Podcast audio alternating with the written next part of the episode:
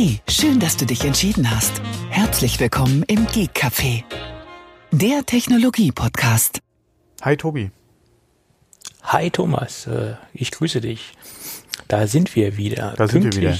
Genau, äh, ich, wie die äh, Maurer. ich ja, genau wie die Maurer. ich bitte die eventuellen Hintergrundgeräusche zu entschuldigen. Meine Nachbarin hat gerade angefangen Rasen zu mähen und äh, ja, das, ich weiß nicht, ob man es vielleicht dann zwischendrin noch hört oder so, aber im Moment geht's eigentlich, würde ich sagen, von der Geräuschkulisse her. Von daher mal abwarten. Mhm. Aber wenn, sie, ich, ich, wenn sie näher an die Hausgrenze bei mir kommt oder das äh, mal gucken. aber ich sag mal, sie ist positiv. Wenn sie im Garten ist, kann sie nicht ins Internet, also hast du eine, eine bessere Leitung. Also von daher, oder Ja. hoffentlich eine bessere Leitung. Aber sie können natürlich auch einen BitTorrent angeschmissen haben und was runterladen. Könnte auch sein. Ja, natürlich nur ganz legal irgendwelche Linux-Distributionen. Linux-Distribution, genau. Ja. Okay. Gut, da sind wir mal wieder äh, und wir sind äh, frisch im Corona-Block, aber bevor wir mit dem Corona-Block anfangen, lass uns denn noch mal was Positives einstreuen. Wir haben nämlich heute äh, wieder Readly dabei und Sie sind zum vierten Mal dabei und bitte nicht mehr anrufen.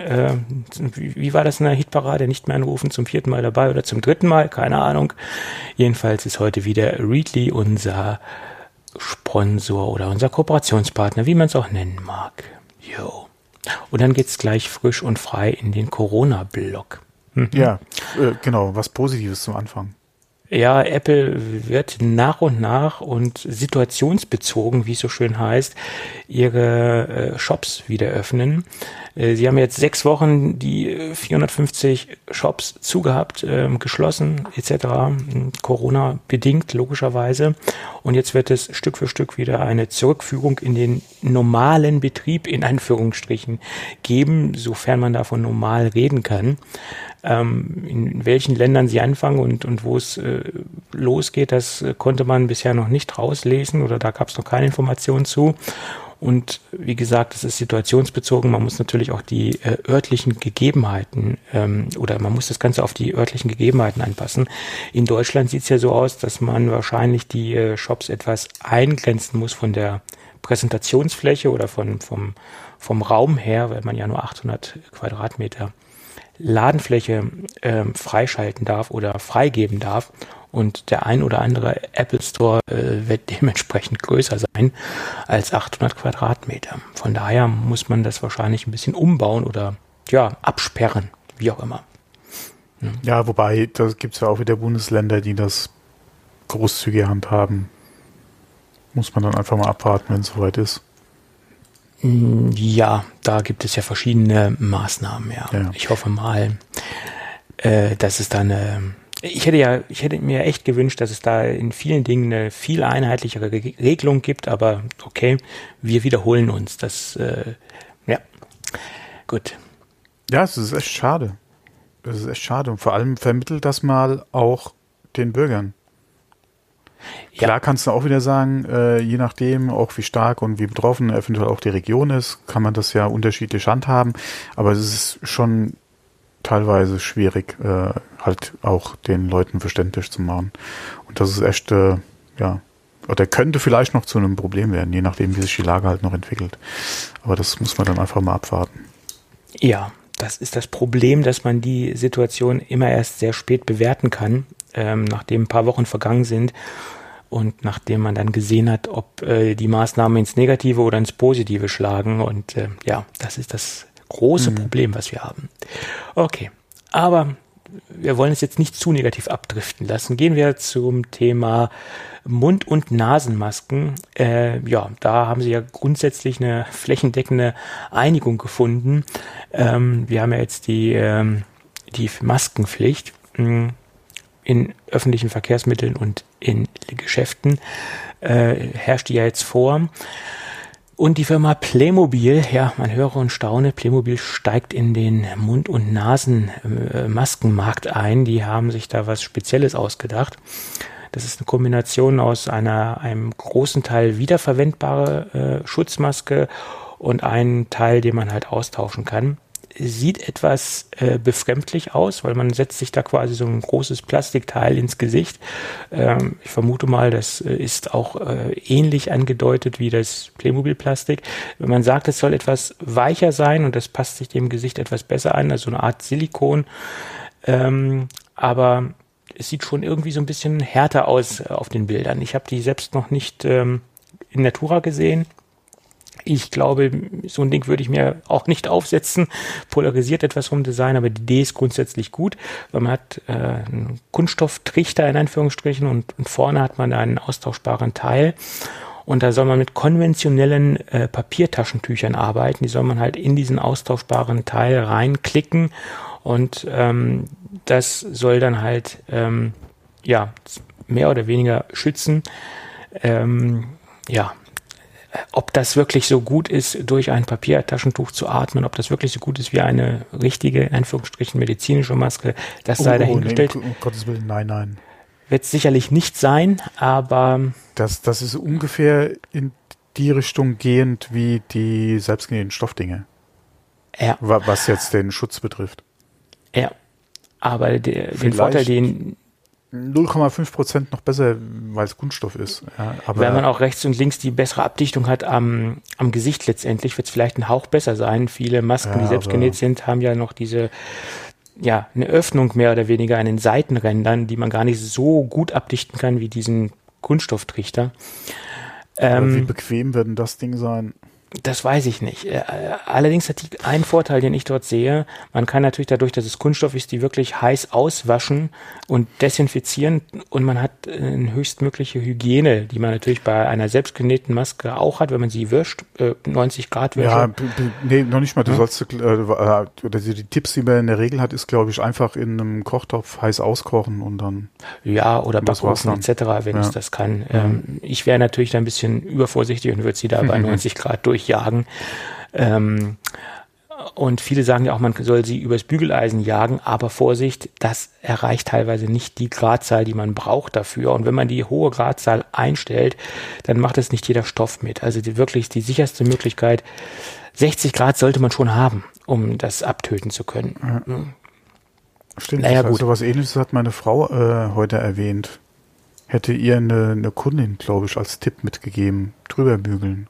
Ja, aber wie gesagt, das ähm, der Herr Drosten, unser all großer äh, Corona-Experte, der hat gesagt, bügeln ist nicht gut. Man muss mindestens 60 Grad erreichen und das auch für eine längere Zeit. Also Waschmaschine etc. Ich denke, ich ist die beste Möglichkeit. Oder halt ein Ofen äh, wäre auch eine Möglichkeit.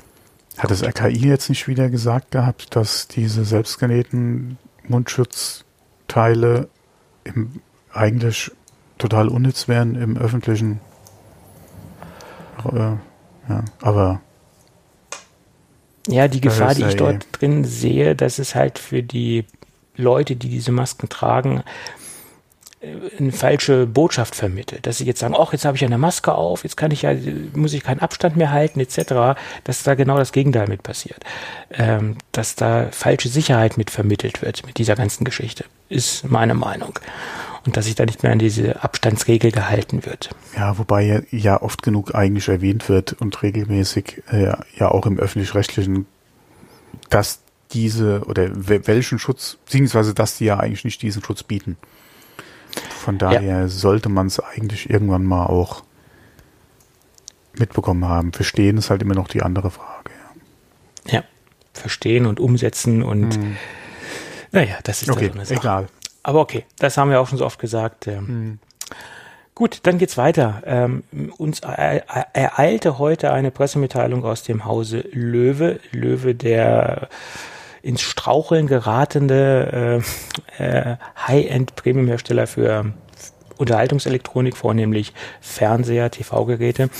Äh, der hat ja vor ein paar Monaten neu durchgestartet mit, äh, mit teilweise der alten Belegschaft und teilweise äh, neuen Mitarbeitern und einer ähm, neuen Inhaberschaft.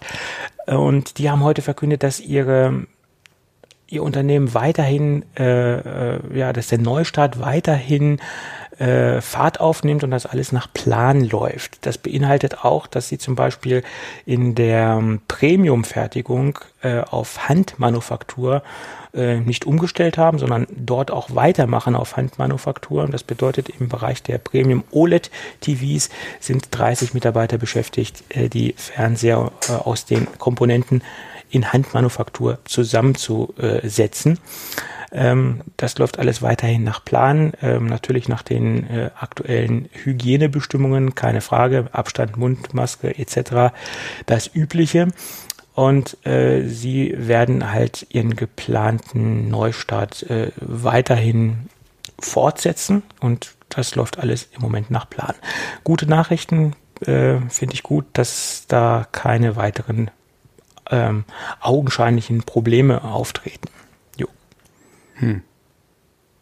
Dort hoffe ich auch, dass diese Premium-Fernseher ihren, ihren Absatz finden und ihren Kunden finden in dieser doch sehr ja, komplizierten Zeit. Ne? Es ist halt schwierig oder generell ja in der Industrie ist es schwierig. Du hast eigentlich ähm, ja das Problem ist, dass Löwe in der Vergangenheit ja eigentlich hauptsächlich über einen Fachhändler oder so an Mann und ja. Frau gebracht wurde.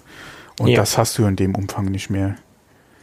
Äh, Gerade auch jetzt äh, zu Covid-19-Zeiten, äh, ja, okay, jetzt machen nach und nach die, die einzelnen Läden wieder auf. Aber das, viele haben sich ja doch mittlerweile aufs Einkaufen, alle noch mehr aufs Einkaufen im Internet verlegt. Ja. Und das könnte, mal gucken, ob Löwe halt da, wie gesagt, das Ruder auch dann oder die Füße wieder auf den Boden kriegt. Ich hoffe es mal, weil Löwe und gerade aus meiner Kind- und, und, und äh, Jugendzeit ja doch eine Marke ist, die man noch im Kopf hat. Aber wir hatten da in der Vergangenheit auch schon drüber gesprochen, äh, vor, vor einiger Zeit, als, äh, als ja, die, die, die Nachrichten da ja auch auf, oder die Informationen da ja auch kamen in Bezug auf die Schwierigkeiten bei Löwe, wo wir auch gesagt haben, oder wo ich gesagt hatte, klar, Löwe-Marke, aber das war, wäre jetzt keine Marke gewesen, die ich bewusst irgendwo beim Kauf mit im Kopf gehabt hätte. Und das ist halt schwierig, ja. Ja, weil die Preise natürlich auch sehr äh, selbstbewusst sind. Die Fernseher liegen natürlich nochmal über dem aktuellen Standard, äh, sage ich immer, über Samsung, über LG. Liegt natürlich auch daran, dass die Fertigung früher aus ja, früher in Made in Germany stattgefunden hat und dass das heute auch noch in Deutschland stattfindet, das Ganze, und sie Gott sei Dank den Weg ja weitergehen. Äh, man hatte ja auch Bedenken, dass mhm. einfach nur die Marke gekauft wird und dann irgendwo das Ding äh, sonst wo zusammengeklöppelt wird. Äh, Beispiel Grundig, das war früher ein mhm. Premium-Hersteller, hatte ex exzellente Geräte und das ging dann irgendwo sonst wohin. Ich glaube, in der Türkei wurden die Dinger dann zusammen ge, ge, gebastelt. Und die Qualität von, von Grundig-Fernsehen ist dann stark in den Keller gegangen. Mittlerweile sind sie ja wieder so ein bisschen am Hochkommen. Grundig hat jetzt ja auch Kooperationen mit äh, Amazon etc. Und, und sie wollen jetzt wieder so ein bisschen in den, in den Mittelklasse-Bereich aufsteigen. Aber das ist halt auch im Moment äh, nicht so einfach, weil hast du erstmal deinen, deinen Ruf komplett kaputt gemacht. Äh, dann ist es schwierig, in dieses mhm. äh, höhere Segment wieder zurückzukommen. Ja. ja. Ja, ja. Ah, mhm. gut, gucken, was Löwe raushaut. Und äh, der Plan, der war ja auch, ist jetzt ja auch zerschlagen, auf der IFA mit einem großen ja. neuen Portfolio zurück, zurückzukommen. Das hat Löwe nach wie vor das Problem, dass das jetzt nicht funktionieren wird, weil IFA ja gecancelt ist. Mhm. Ja. ja. Äh, aber apropos IFA gecancelt, der Deutsche Computerspielepreis 2020 hat ja stattgefunden, allerdings nur online. Mhm. Äh, wir verlinken es mal in den Shownotes auch äh, mit den einzelnen Siegern. Ähm, ich fand die Veranstaltung trotz des Lobs, der rausgegeben wurde, auch wieder durch, also nicht durchgehend, aber teilweise schon sehr peinlich, gerade mit den Klischees, mit denen wieder gespielt oder Witze gemacht wurden. Ähm, ja, kann man machen. Äh, war trotzdem, denke ich mal, immer noch ein bisschen gelungener als letztes Jahr.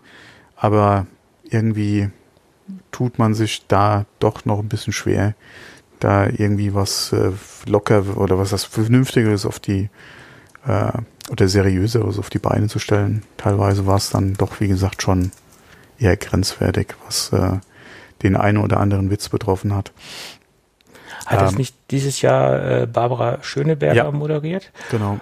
Die moderiert auch jede Veranstaltung, die, der nicht bis drei auf, auf, die, auf den Bäumen ist. Das ist der Wahnsinn. Genau, ja. genau. Ja. Also Moderationsbabs hat wieder zugeschlagen. Ja, ich hab's äh, mir gerade noch verkniffen, ja, diese, dieser Spruch mit bei drei auf den Bäumen, ja.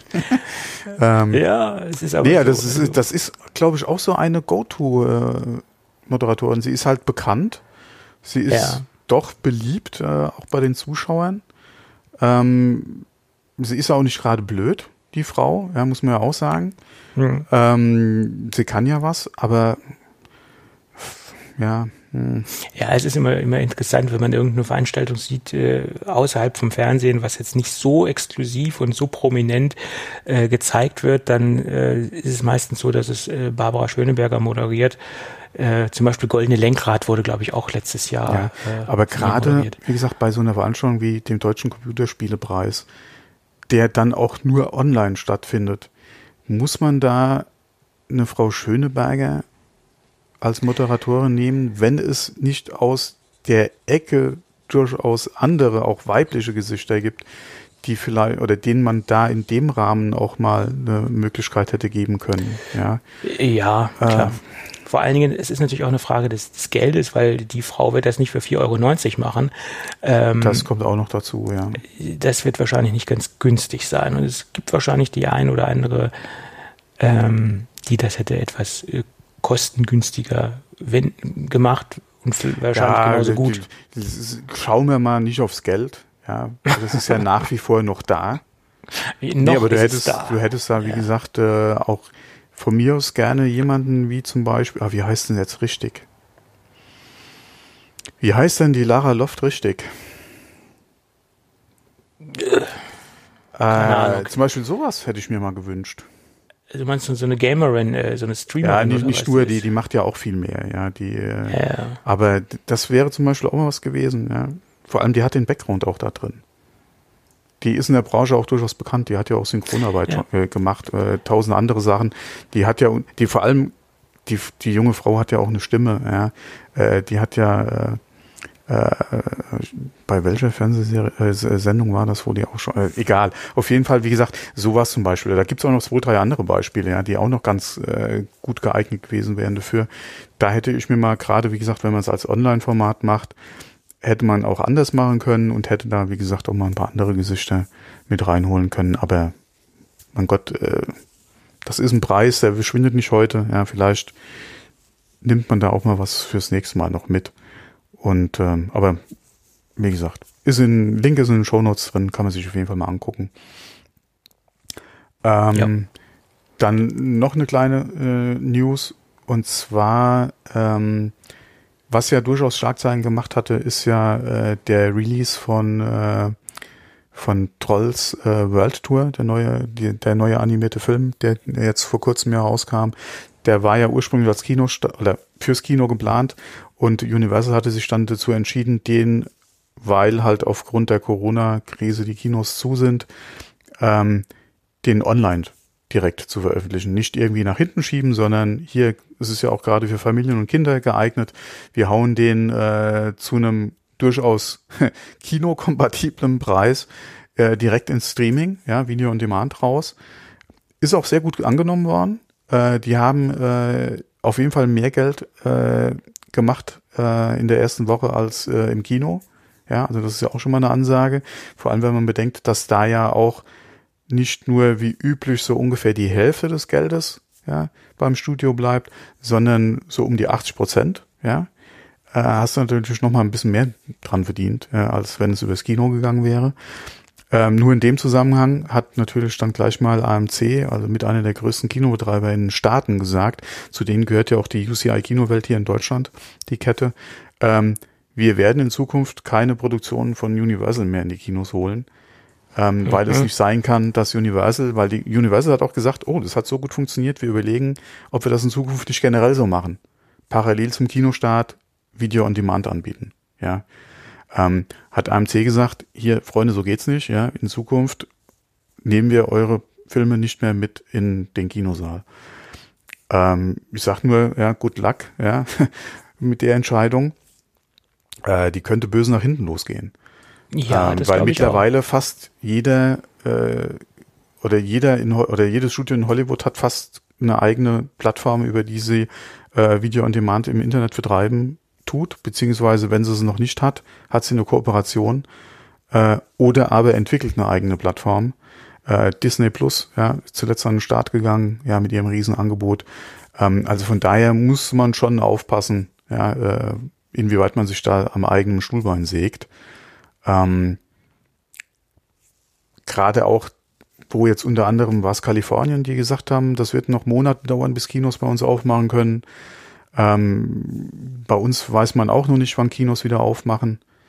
Äh, von daher äh, sehr schwieriges Ding. Ähm, ja. ja. Aber das sehe ich auch, äh, das sehe ich auch als großes auf der einen Seite als eine große Chance und auf der anderen Seite auch als großes Problem. Man könnte, man, man könnte aus einigen Effekten, die sich jetzt ergeben durch diese Corona-Krise, viele Sachen sehen, oh, das hat ja sehr gut funktioniert, vielleicht machen wir das in Zukunft immer so, Stichwort Kino. Und das könnte so das Kinosterben ja, einläuten, würde ich jetzt mal nicht sagen, aber vielleicht so die ein oder andere, das ein oder andere Lichtspielhaus äh, auch nach der Corona-Krise ähm, Kopf und Kragen kosten durch diese ganze Aktion. Ja. Ähm, es macht das Leben der Kinobetreiber definitiv nicht einfacher. Ja. Äh, ich denke mal, Ketten aufgrund ja, des Kapitals, was hinten dran steht, haben es da nochmal einfacher ist jetzt falsch gesagt, aber die, die haben da nochmal eine andere äh, Möglichkeit, das eventuell oder einen längeren Zeitraum, den sie einfach überbrücken können. Aber wenn man gerade mal guckt, hier so kleinere oder auch Einzelkinos, ja, die noch von äh, privaten Betreibern irgendwo äh, geführt werden, ja, das äh, wird sehr, sehr, sehr schwierig. Wenn die nicht vorher schon irgendwie äh, Angebote hatten, die halt aus dem normalen einfach nur hinfahren, Film gucken, nach Hause fahren, Geschäft versucht haben, ein bisschen eine Alternative zu finden mit Rahmenprogramm, äh, mit äh, Sondervorstellungen, ja, äh, eventuell, wie gesagt, mit diesem ganzen Drumherum noch äh, sich da ihr Publikum zu ziehen, das wird, denke ich mal, wirklich sehr, sehr schwierig. Ja. Ja, und es kommt ja noch dazu, dass viele Multiplex-Kinos, äh, wie sie alle heißen, Cinemax und Cinestar etc., natürlich auch äh, große Mieten abdrücken müssen, äh, die, die, mhm. natürlich ausgesetzt werden können, aber teilweise sind sie auch nur gestundet. Also das sind ja auch Kosten, die äh, nur aufgeschoben sind. Und ähm, die Betriebskosten sind in, in, irgendeiner Form immer noch da, wenn auch stark reduziert. Das, äh, Stromkosten, denke ich mal, sind fast gleich null, weil die Projektoren ja nicht laufen etc. Aber sonst hast du trotzdem noch Betriebskosten und ähm, Personalkosten. Na gut, da wird es wahrscheinlich auch auf Kurzarbeit rausgehen oder vielleicht sogar eine Menge Kündigungen geben. Mhm. Ähm, ja, das ist alles ja, nicht so einfach. Alle diese, äh, diese 400 Euro wir sind es noch 400 ja. Euro, diese kleinen Jobs da? Minijobs, 450 ja. Euro, glaube ich, sind es mittlerweile ja. irgendwas. Minijobber. Da wird halt auch einiges wegbrechen. Ne? Ja, ja, klar, das äh, richtig. Also ich denke mal, gerade im Kino, äh, was so die das Kinopersonal angeht, das ist viel 450 Euro Basis, was da rumläuft. Ja. Was ist das bei uns drüben, Cineplex oder so? Da waren fast, also bis auf wenige Ausnahmen waren es alles Schüler, die da gearbeitet haben. Ja. Auf ja, 450 Euro Basis, ja. Abreißer, das kann natürlich auch ein Schüler machen, etc. Kartenabreißer, ja, genau. Ausbildungsberuf. ja, oh, äh, ja, wie heißt es? Äh, ähm, Karussellbremser, ja, ja. Ja, genau. Okay. Gut. Ja. ja. Aber wie gesagt, äh, da muss man wirklich mal abwarten, ne, wie das weitergeht. Ähm, klar kannst du, oder wenn man sich gerade auch mal Disney anguckt, ja, mit den ganzen Marvel-Produktionen, das sind alles Sachen, die sind ich denke mal, die wären auch ohne Kino schwer zu machen oder wenn sie es nicht fürs Kino machen würden, in der Art und Weise wahrscheinlich nicht zu machen, ja. Aber äh, ja, als Kinobetreiber halt hier mal nochmal boykottieren zu wollen in der Situation. Okay, lässt sich momentan, wenn sie eh zu sind, einfach sagen. Äh, muss man mal gucken, wie sich das alles noch entwickelt, aber es ist schon schwierig da, wie gesagt, man sägt sich ja am eigenen Fuß. Es ist ja nicht nur Universal, ja. Im Prinzip überlegen ja alle da dran und in den letzten Jahren wurden die veröffentlichten Zeitungs, äh, Veröffentlichung, well, der Zeitraum, in dem es vom Kino ins, äh, On-Demand-Geschäft ging ja auch immer kürzer. Ja, ja, da gab es ja auch immer schon wieder Proteste von Kinobetreibern, die gesagt haben, hier, äh, das kann nicht sein, dass die Zeiträume mehr kürzer werden. Warum sollte einer noch ins Kino gehen, wenn vier Wochen später der Film auch hier online bei Netflix oder so zur Verfügung steht? Ja, oder auf der eigenen Plattform. Und ähm, ja. Ja. Es wird schwierig für Kinos, ja. Nicht Also für ist, eh, es ist eh schon schwierig, aber es wird noch schwieriger. ja, für ja, Kinos, also nicht ja. nur für Kinos, da gibt es zig Branchen, die derzeit äh, kämpfen. Ja, nee, klar. aber ich meine in dem Zusammenhang jetzt. Also Ja, ja, klar. Im Kino. Ja. Also wenn ich dran denke, ich war schon sehr selten im Kino vor Corona. Und ich wüsste auch jetzt nicht, wenn die Kinos wieder aufmachen, wann würde ich wieder hingehen wollen. Egal welches Würd- Hygienekonzept ja. verfolgt wird, ob vielleicht nur Klar. 50 Prozent besetzt wird im Kino, äh, etc. Ich wüsste es nicht, ja, wo es mir vorher schon schwer gefallen ist, den Preis zu rechtfertigen, teilweise, gerade mit den ganzen Aufschlägen, Überlänge, 3D, bla bla bla, ja, Ja, äh, dass dann eventuell, und wie gesagt, wenn nur 50 Prozent besetzt ist, die, die Kosten für die Vorführung werden ja nicht geringer. Ja, es kommen nur die Hälfte der Leute. Musst du dann nochmal zwei, drei Euro mehr nehmen. Äh, alle da, vorher Ja, ich, war es schon schlecht zu rechtfertigen. Aber die Kinopreise sind schon sehr, sehr heftig. Das ist, das ist ja, eindeutig so. vor allem diese ganze Aufpreispolitik. Ja, klar. Ähm, Dann hast du, und gerade wenn du jetzt zum Beispiel samstags gehst, Freitag gehst, da hast du dann nochmal höhere Preise als unter der Woche. Wenn du nach 17 Uhr gehst, ist es auch nochmal teurer, als wenn du vor 17 Uhr gehst. Also jedenfalls ist es im Cinemax äh, Göttingen so gewesen, dass es, dass die äh, wirklich wahnsinnige Preise äh, hatten aufgerufen haben. Ja, Ganz, Ja, ja, vor allem, wenn ich schon denke, früher, ich war ja wirklich oft, also als, als Schüler war ich sehr oft im Kino, vor allem am Kinotag. Ich weiß nicht mehr genau, welcher es war. Dienstags? Donnerstag ist, glaube ich, der Dienstags, Kinotag. Donnerstag. Ich glaube. Dienstags war bei dem einen Kino bei uns hier, als das gibt's ja mittlerweile auch, schon Jahrzehnte nicht mehr. War, glaube ich, Dienstags noch Kinotag. Ähm, da gab's auch teilweise hier Sneak Peek, da wusstest du nicht, was kommt. Ja, äh, Das war eigentlich ganz nett. Da hattest du wirklich für sehr günstiges Geld teilweise einen Scheißfilm, den du gesehen hast. Aber es war halt trotzdem ja, spaßig, ja, bist du reingegangen mit Kumpels. Ähm, das war noch okay, ja. Oder freitags mittags konntest du noch gehen zum, zum normalen Wochenpreis, bis es abgeschafft wurde. Weil freitags mittags war ich schon auch regelmäßig im Kino. Ähm, bis es abgeschafft wurde. Dann habe ich auch gesagt, okay, dann kannst du auch Samstag, Sonntag, je nachdem, kannst du gehen, ja. Dann kamen die, wie gesagt, dann Preise aufgeschlagen, dann kamen die Zuschläge dazu. Äh, wenn du dann überlegst, was du da noch für, für was du trinken und Popcorn bezahlt hast oder Nachos, ja, je nachdem. Ja, das ist dann Teuer. mal richtig ins Geld gegangen, klar. Das ist heftig. Ja. Naja, Naja, gut. genau. Äh, Ja. ansonsten würde ich sagen, war's das mal mit dem Ja, sonst wird das Corona, jetzt zu wird's ja auch wieder langatmig. zu lange. Ja. Oh, langatmig Wortspiel. Ja. Ja, Äh, kein, kein guter Wortwitz im Bereich Nee. äh, Corona. Nee, nee. Gut, gut. Dann lass uns doch in unsere Hauptthemen einsteigen oder lass uns ins, naja, es steht vieles unter, im Bereich Housekeeping. Äh, ob das da jetzt hingehört oder nicht, das weiß ich nicht. Schauen wir doch mal. ja, wir machen jetzt einfach mal weiter. So sieht's nämlich aus. Ähm, ja, Magic Keyboard für das äh, iPad Pro. Äh, da gibt es wieder keine Escape-Taste. Äh, das hatte ich vielleicht, äh, oder das hatte ich nicht nur vielleicht, sondern ich habe es vergessen in der letzten Sendung zu erwähnen. Ja, es, Hatten gibt, wir nicht drüber gesprochen, ja. äh, es gibt aber einen Workaround, wie man mehr oder weniger eine Escape-Taste wieder herstellen kann oder das auf eine physische Taste umlegen kann, indem man Ja. in die Shift, Einstellung Alt, F1. nee, nee, so nee. Es gibt ja unten äh, auf dem Keyboard ganz links unten die äh, Globus-Taste.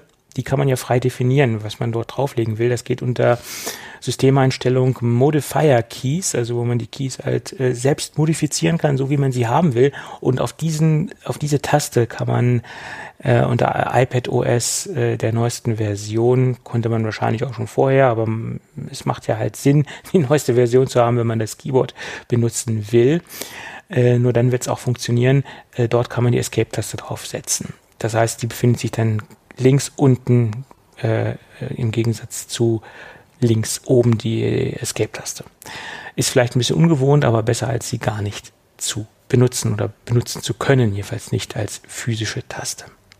Jo. Mhm. Sonst gibt's da keine Nachträge zu. Ich habe mir noch ein paar Reviews angeguckt. Ähm, ja, schauen wir mal äh, was da noch so an Reviews kommt. Äh, Im Querschnitt kann man sagen, die Meinung ist sehr, sehr positiv zu den, zu den Geräten. Ähm, das mit diesen Ausfällen, da gab es auch nur wenige Berichterstattungen ähm, zu, also dass kaputte Geräte bei den Nutzern ankommen. Das war vielleicht so, so eine Charge, die irgendwo ins Feld gestreut worden ist, wo es Berichte darüber gab. Da hatten wir auch gesagt, iFun äh, etc. Ähm, aber so äh, flächendeckend konnte man das jetzt nicht hören, dass sehr, sehr viele Geräte ausgefallen sind oder dass viele Geräte beschädigt sind. Das war wohl ja eine, eine mittel, mittelgroße Charge, die da halt Probleme hatte. Kann vorkommen, darf aber nicht vorkommen. Sollte nicht, ja. Ja. Und dann hat sich der Herr Kuh noch ein bisschen geäußert zum Thema äh, AirPods 3, ah, also ja. die mhm. Nachfolger der AirPods der zweiten Generation, also der nicht in ihr AirPods und der nicht Pro-Version. Und da hatte ich in der letzten Folge schon gesagt, diese Digitimes-Berichterstattung halte ich für sehr fragwürdig. Da Digitimes ist ja davon ausgegangen, dass das Design von den Pro-Modellen auch runtertropfen wird in die normalen Modelle ohne äh, Active Noise äh, Cancellation. Und da habe ich ja gesagt, das glaube ich nicht, weil es viele Fans gibt, die kein In-Ear-System haben wollen, die die normalen haben möchten. Und äh, es gibt, wie gesagt, auch sehr viele Leute, die halt mit In-Ear nicht zurechtkommen. So, und das äh, sieht der Herr Kuo auch so. Die äh, wird es im gleichen Design weiterhin geben. Es wird, soll nur technisch modifiziert werden. Wie das aussieht, da hat er noch nichts Konkretes zu gesagt. Und der Erscheinungstermin der AirPods 3 soll im Frühjahr 2021 sein, also im kommenden Jahr, irgendwann im Frühjahr. Das sind so die aktuellen Gerüchte. Und ähm, das halte ich auch für valide und ähm, nach wie vor äh, bezweifle ich das, was Digitimes da rausgehaut, äh, rausgehauen hat. Und äh, habe ich auch schon in der letzten Sendung vom Gefühl her äh, bezweifelt. Ja. Du hast dann irgendwas Feeling, Vom Feeling her habe ich ein gutes Gefühl. Ja, jetzt zitiert er wieder hier äh, sämtliche Fußballspieler. Ne? Ja, nee, äh, du hattest ja auch mal diese AirPods Pro Lite äh, erwähnt, beziehungsweise Gerüchte zu. Ja. Und da gab es jetzt auch wieder ein Gerücht zu den äh, Pro Lite, dass die unter dem Beats Branding kommen sollen. Ja, das habe ich auch gesehen. Und äh, so nach dem Motto, ja, das äh, sollen keine Apple-Produkte sein, sondern das war ein, ein Beats-Produkt. Ja. ja. Äh, mal gucken, ob sie Auch wieder interessant, nachdem man ja hier die Gerüchte hat, dass Apple gebrandete Kopfhörer kommen sollen, haben wir jetzt eigentlich Apple oder ein Apple-Produkt, was unter dem Beats-Branding kommen soll.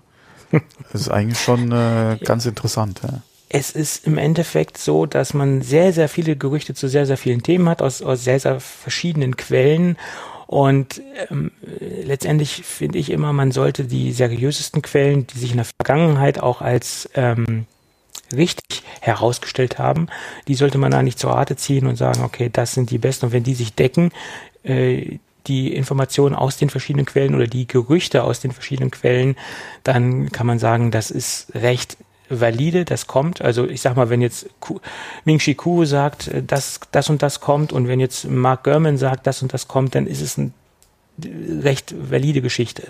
Wenn jetzt Digitimes was raushaut und irgendwie noch so ein anderer, äh, dann kann man das mit ähm, Vorsicht genießen. Also man muss immer gucken, wer haut sowas raus und wie gut war die Trefferquote in der Vergangenheit. Ja. Das ist so meine Vorgehensweise bei solchen Dingen. Ja, wobei äh, mit Beats könnte man sich unter anderem auch mehrere Farben vorstellen, was es ja, bei Apple klar. ja nicht gibt in dem Bereich. Ja. Was eigentlich auch schade ist, wenn man mal guckt, welche Entwicklung die Farben auch bei den iPhones gemacht haben. Warum nicht auch bei den AirPods?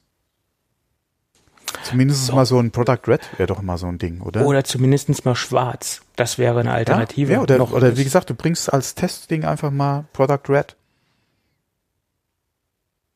wenn ja. du schon kein Schwarz, kein Blau, kein Grün, kein Gelb, ja, oder was ja. machen willst, mach doch einfach mal hier so Product Red. Da geht auch noch mal was hier zum guten Zweck. Die Teile sind in Rot da, mal was anderes, würde sich garantiert gut verkaufen. Ähm, aber wie, warum nicht eine, eine Light-Version, eventuell auch zu einem etwas günstigeren Preis unter dem Beats-Label rausbringen in drei oder vier Farben. Kann man auch machen. Würden sich wahrscheinlich auch sehr gut verkaufen. Ähm, und da wahrscheinlich auch eher aufgrund der verschiedenen Farben, als dass es eine Light-Version wäre, die vielleicht nochmal 20 Dollar günstiger ist oder so, wenn überhaupt. Ähm, aber da würde, könnte sich auf jeden Fall was über die Farben sehr gut verkaufen. Ja. Und da ist Beats ja durchaus ja, äh, gut im Geschäft mit ihren Kopfhörern, äh, je nachdem, ja, wo du ja dann auch unterschiedliche äh, Farben dann einfach in den Modellen hast. Warum ja. nicht? Ja. Die haben natürlich auch eine sehr große Auswahl an, an Farben und ähm, ich denke, das ist auch ein Differenzierungsmerkmal, äh, eines von vielen Differenzierungsmerkmalen, dass man sagt, okay, wir haben hier eine große Farbpalette, die haben wir bei Apple nicht, aber man könnte ja trotzdem die Farbpalette etwas aufbohren. Man muss sie jetzt nicht so riesenmäßig, äh, man muss ja nicht so ein Riesenspektrum aufziehen wie bei Beats, man kann es ja kleiner mhm. halten, wie du eben schon sagtest. Und ein schwarzer oder vielleicht auch ein, ein goldener äh, AirPod. Mhm Gibt es vielleicht auch die weibliche Fraktion, die das zu ihrem goldenen iPhone gerne hätte? Ja, wie das war das? Gold ist best. Gold ist best. Aber Ma Product Mother Red ist auch sexy. Ja, also Product Red ist auch sexy. Ähm, da kann man ja auch dann eine gewisse einheitliche Farbstruktur reinbringen. Ein goldenes iPhone, äh, ein rotes iPhone SE, genau. äh, rote äh, AirPods dazu, mhm. vielleicht noch ein Product Red Armband äh, für die Apple Watch. Und man hat, man hat so ein einheitliches äh, Erscheinungsbild und äh, könnte ich mir gut vorstellen, warum nicht? Ja. Mhm. Und das, das Product Red vom iPhone SE 2020 ist ein sexy, äh, sexy Red. Ne? Äh, Sage ich mal so. Mhm. Ja, wo wir beim nächsten Thema wären, iPhone SE 2020.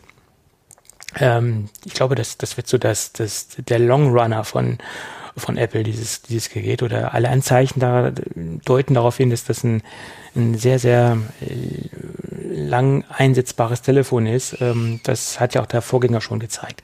Zumindest hat das jetzt iFixit auseinandergenommen und die haben sehr positive Worte gefunden für dieses Gerät. Ähm, um es vorwegzunehmen, sechs von zehn Punkten. Äh, das ist für Apple-Verhältnisse schon gigantisch äh, hoch.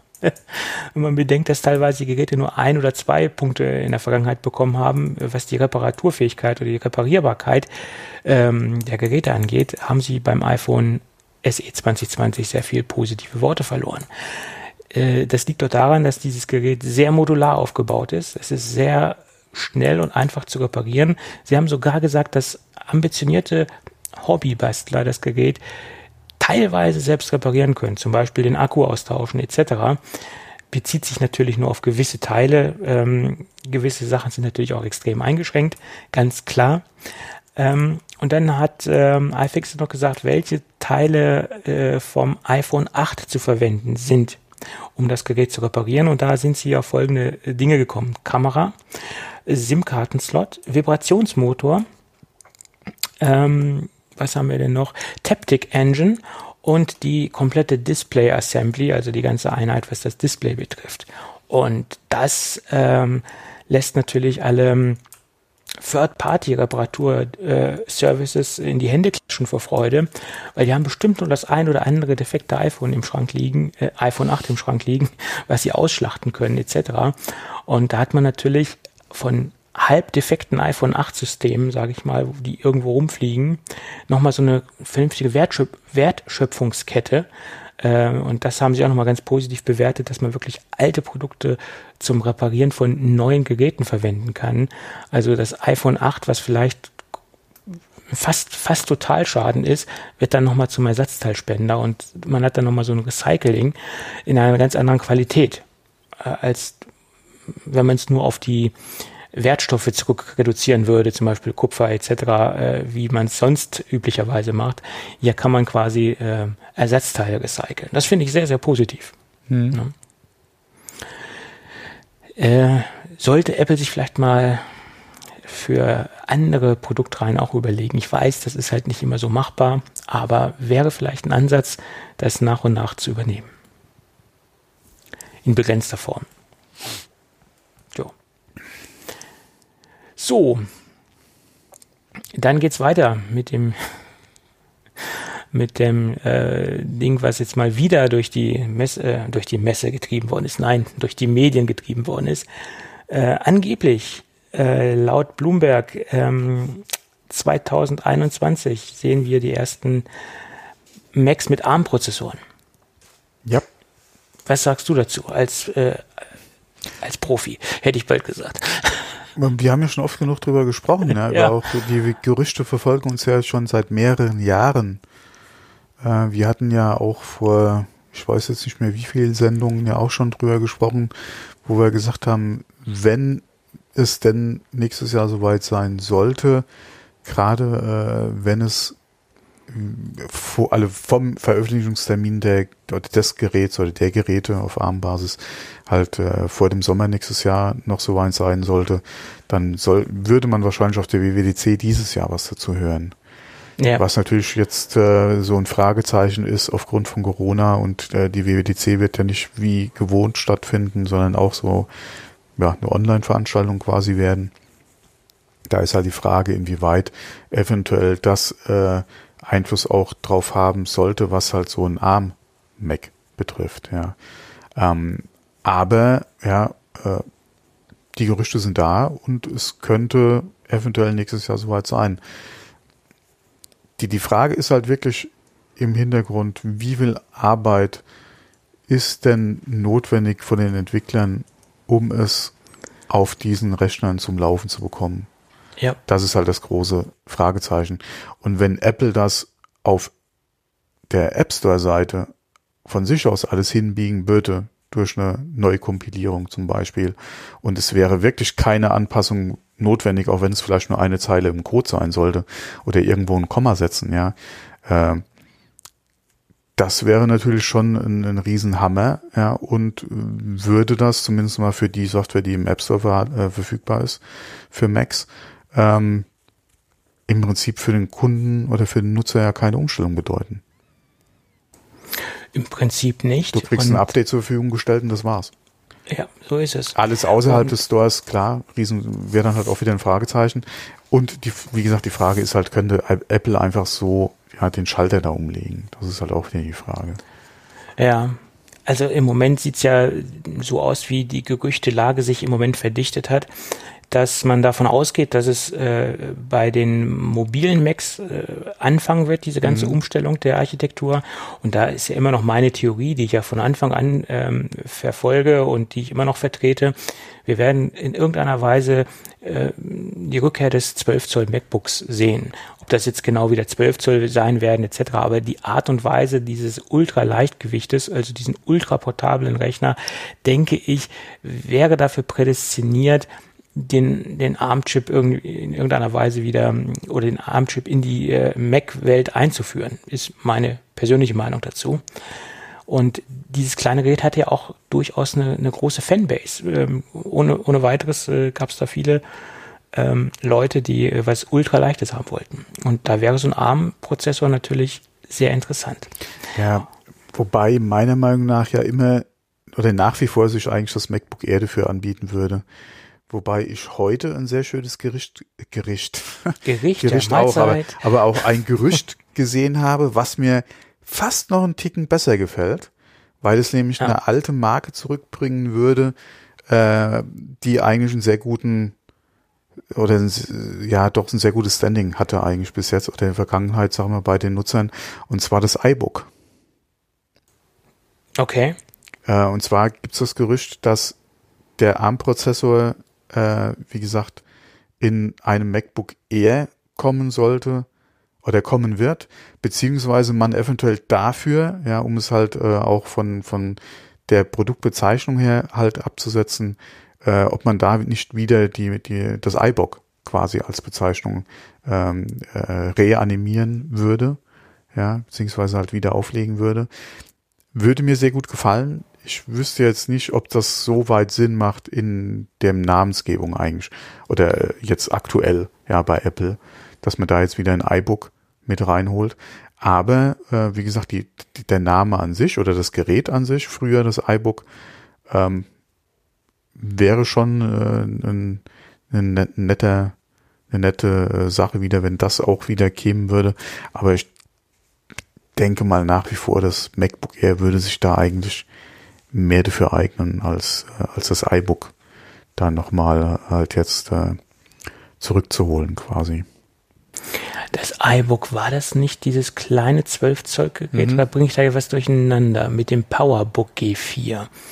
Das war doch, da gab es auch dieses, ich, ich, hatte das PowerBook G4, äh, ob das jetzt ein PowerBook war oder ein iBook, jetzt bin ich ein bisschen. Nee, das iBook war, die, war diese Kunststoff?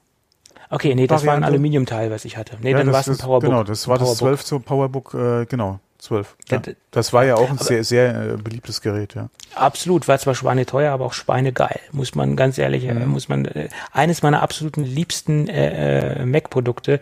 Ähm, ich habe das Gerät geliebt und ich hatte es super lange im Einsatz. Ähm, ja, das, da war Apple der Konkurrenz noch Lichtjahre voraus mit mhm. diesem Gerät.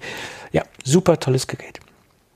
Ja, aber ein iBook, ja, das war Kunststoff, hast du gesagt. Also in die Richtung, ähm,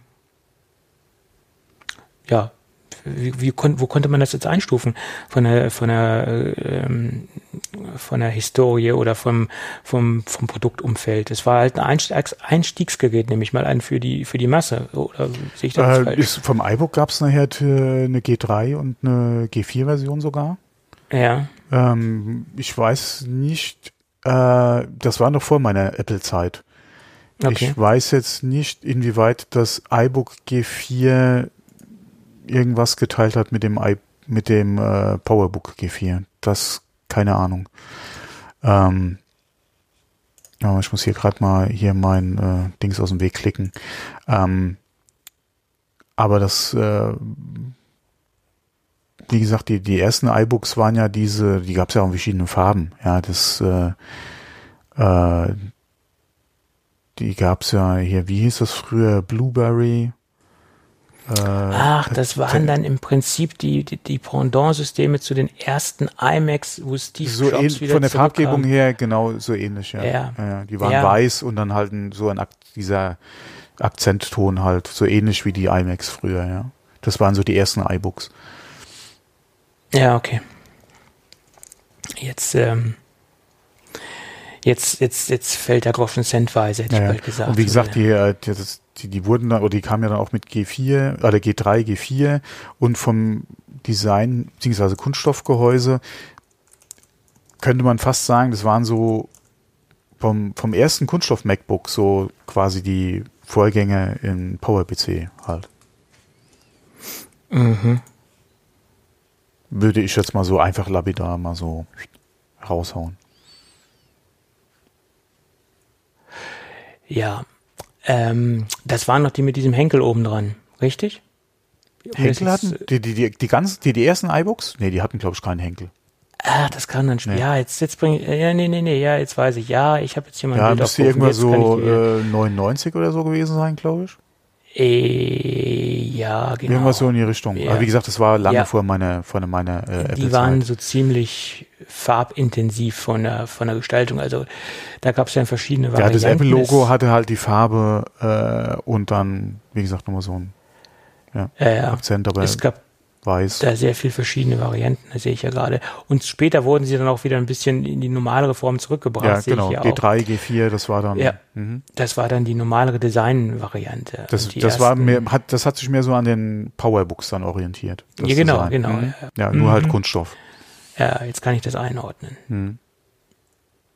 Ja. ja. Und okay. wie gesagt, das war halt heute ein Gerücht, was ich gelesen habe, dass das wieder aktiviert werden soll als Marke beziehungsweise als, als Produktbezeichnung für die äh, Macs auf ARM-Basis oder für das mhm. Notebook auf ARM-Basis dann. Mhm. Ja, ich meine, warum nicht? Äh, aber ja, ob das jetzt dazu beiträgt, das Portfolio aufzuräumen und äh, etwas klarer zu gestalten, ist jetzt eine ganz andere Sache. Weil wir haben in der letzten Zeit gesehen, dass Apple dabei ist, äh, so ein bisschen das Portfolio äh, zu, zu, zu straffen. Ähm, mehr oder weniger. Und äh, ob das jetzt dazu beiträgt, das steht auf einem anderen Blatt Papier. Ja, deswegen hätte ich eigentlich auch eher drauf getippt, dass dann einfach eine neue MacBook Air Generation kommt und ja. die dann auf ARM-Basis wäre. Zum Beispiel, ja. ja. Und nochmal auf die Gerüchteküche zurückzukommen von, von, von Mark Gurman, der, da sich, dazu, der sich dazu geäußert hat. Es soll angeblich ein 12-Zoll-Prozessor sein und ein 12-Kern-Prozessor. Äh, nicht 12 Zoll Prozessor, 12 Kernprozessor. 12 Zoll wäre etwas groß, äh, etwas sehr groß. Jedenfalls 12 Kerne mit acht Effizienzkernen, wie man so schön sagt, und vier Kerne, die für den in Anführungsstrichen äh, äh, nicht so anspruchsvollen Betrieb da, da sind und den Stromsparbetrieb äh, für den Stromsparbetrieb da sind, um natürlich auch lange Akkulaufzeiten zu äh, gewährleisten. Ja, und es gibt auch einen Codenamen. Kalamata ist der Codename. Kalamari.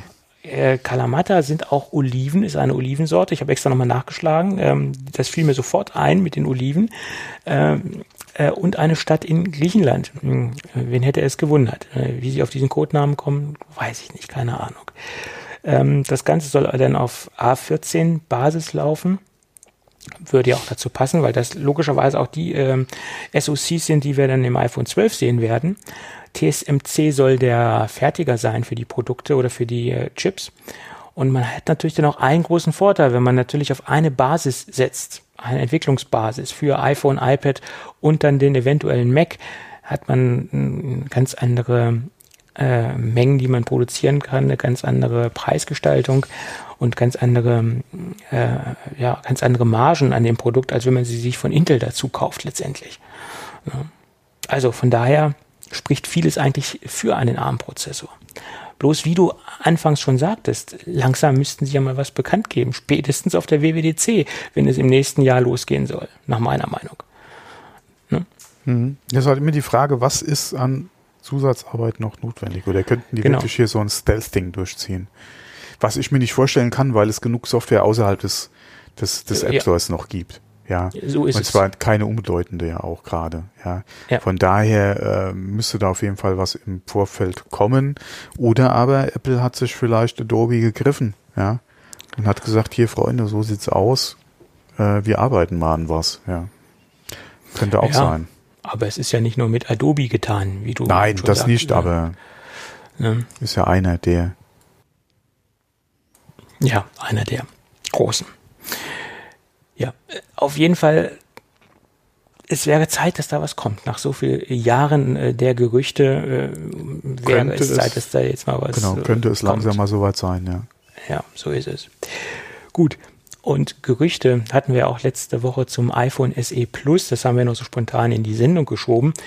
Ähm, und da haben wir noch, oder da habe ich noch gesagt, ja, wäre es denn überhaupt sinnvoll, so spät dann noch ein äh, gleiches Gerät zu bringen, was nur vom Display her größer ist? Äh, wäre das nicht völliger Unsinn, das erst im nächsten Jahr zu bringen? Da ging es ja darum, dass die Gerüchte dahingehend waren, ähm, dass wir 2021 im Frühjahr dann angeblich ein iPhone SE Plus sehen sollen. So, und jetzt wurde diese Gerüchteküche noch etwas konkreter oder der, der das Gerücht rausgehauen hat, noch etwas konkreter. Der hat gesagt, wir werden ein SE Plus sehen mit größerem Display, aber komplett ohne Notch und äh, mit Touch ID im äh, Power Button.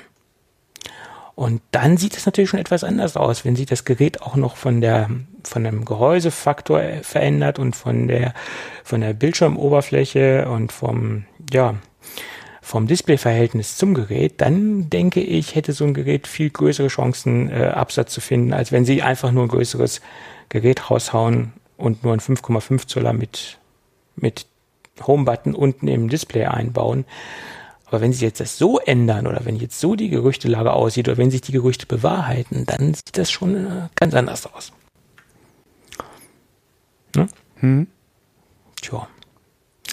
Gut, und weil wir so schön jetzt gerade die künstliche Pause drin haben, würde ich sagen, gehen wir zum Kooperationspartner über. Was sagst du dazu? Oh, äh, ja. Fast ja, vergessen. Fast vergessen, weil wir haben ja noch ein bisschen was auf dem Zettel, aber lass uns heute nochmal über Readly sprechen. Und Readly ist nach wie vor eine echte Magazin- und Zeitungsflatrate. Das kann man gar nicht oft genug sagen, weil es gibt da ja auch viele, die äh, nicht so saubere und klar kommunizierte Angebote am Markt haben. Und Readly sagt ganz einfach, alles, was sich bei uns im äh, Readly-Universum befindet, äh, kann äh, konsumiert werden. Es gibt keine Abo-Falle und es gibt keine Zusatzkosten. Und die Kosten belaufen sich im Monat auf schlappe 9,99 Euro. Und jetzt wurden die Zahlen auch nochmal aktualisiert. Die Zahlen, die sich derzeit, oder besser gesagt die Magazine und Zeitungen, die sich derzeit im äh, Readly Kosmos befinden, belaufen sich auf 4.945 Magazine und Zeitungen. Also man sieht, äh, wo wir angefangen haben, vor ein paar Wochen äh, mit Readly zu kooperieren, da war die Zahl noch ein bisschen weiter unten. Readly arbeitet und äh, bohrt ständig das Angebot auf. Äh, also wir sind jetzt kurz vor 5000 äh, Magazine und Zeitungen. Das ist schon beachtlich ähm, und das hat, äh, äh, wie gesagt, sehr, sehr viele Vorteile. Mein Lieblingsvorteil ist immer noch der, dass man alle Magazine aus der Vergangenheit auch im Archivmodus lesen kann, also halt auch ältere Magazine konsumieren kann. Und äh, das ist bei vielen Arten von Zeitschriften hochinteressant, weil man teilweise auch fortlaufende Kolumnen hat, die aufeinander aufbauen ähm, wo man dann natürlich auch gerne die, die Vorgängerkolumne lesen möchte. Äh, wie gesagt, weil es eine fortlaufende äh, Reihe ist. Und da macht es dann halt auch Sinn, einfach mal im Archiv blättern zu können. Oder bei den klassischen Do-it-yourself-Magazinen, wo es um einfache äh, Lifehacks geht, etc., dass man dann halt einfach auch in den Archiven äh, blättern kann und sich da inspirieren lassen kann und das Ganze umsetzen kann. Ja, das Ganze funktioniert auch mit fünf weiteren Familienmitgliedern. Man kann innerhalb dieser Geschichte fünf äh, Profile anlegen und äh, jedes Profil kann man logischerweise nach dem Geschmack und Gusto des einzelnen Konsumenten gestalten und somit hat man äh, fünf voneinander getrennte Profile in dieser ganzen äh, monatlichen Abo-Geschichte. Äh, man kann monatlich kündigen. Ich betone nochmal, es gibt keine Abo-Fallen. Äh, alles, was sich dort befindet, kann konsumiert werden. Und das für einen schmalen Cent, äh, wie gesagt, 9,99 Euro. Und wie immer habe ich nochmal immer so ein paar Dinge rausgesucht, die ich kurz erwähnen wollte, was mir ähm, an Magazinen so aufgefallen ist, ähm, die ich hier nochmal präsentieren wollte. Äh, heute geht es so ein bisschen in die Mac-Ecke. Ähm, wir haben einmal den Klassiker in, in Deutschland, die Mac Live, ähm, als erstes Magazin zu nennen. Die muss ich jetzt hier wohl nicht noch groß erwähnen, sollte jeder kennen. Wir haben die Mac Welt drin. Wir haben auch ein äh, den, das englische Pendant dazu, das ist die Macworld. Äh, man kann natürlich auch wunderbar ins Ausland schauen und äh, somit ausländische Magazine konsumieren, weil auch einige internationale Magazine dort vertreten sind. Und das ist äh, vielleicht bei Te Technikmagazinen mal ganz interessant, auch mal über den Tellerrand rauszuschauen, was die ähm, ausländischen Kollegen äh, berichten und schreiben oder wie die äh, die Sache sehen in, in manchen Bereichen, weil manche Dinge sind ja auch äh, so ein bisschen länderspezifisch, manche Ansichten, manche Reviews sind ja auch so ein bisschen so ein Geschmäckle vom jeweiligen Land, sage ich jetzt mal. Da, wie gesagt, ist Macworld auch vertreten. Und ganz aktuell findet man zum Beispiel auch die Mac Bibel. Und da gibt es eine ganz aktuelle Ausgabe, äh, wo es über 230 Seiten über Catalina geht, also alles, was äh, Schwerpunktthema Catalina, äh, das ist ein sehr interessantes, eine sehr interessante Sonderausgabe, die ich hier nochmal hervorheben möchte. Ja, das sind so vier Magazine, die mir so rund um das Mac Kosmos aufgefallen sind oder Apple Kosmos. Ähm, ja, die üblichen Standardmagazine aus der Yellow Press sind natürlich auch vertreten. Das sollte man auch nochmal erwähnen, weil da gibt es auch eine große Fanbase. Von Tina bis äh, Brigitte sind sie auch dort vertreten. Sämtliche Frauennamen, die Zeitschriften zieren, haben dort auch ihren Platz. Ja. Gut, und das Ganze gibt es, wie gesagt, für 9,99 Euro. Und wir haben für unsere Hörer natürlich einen äh, Hörervorteil bei uns in den Shownotes verlinkt.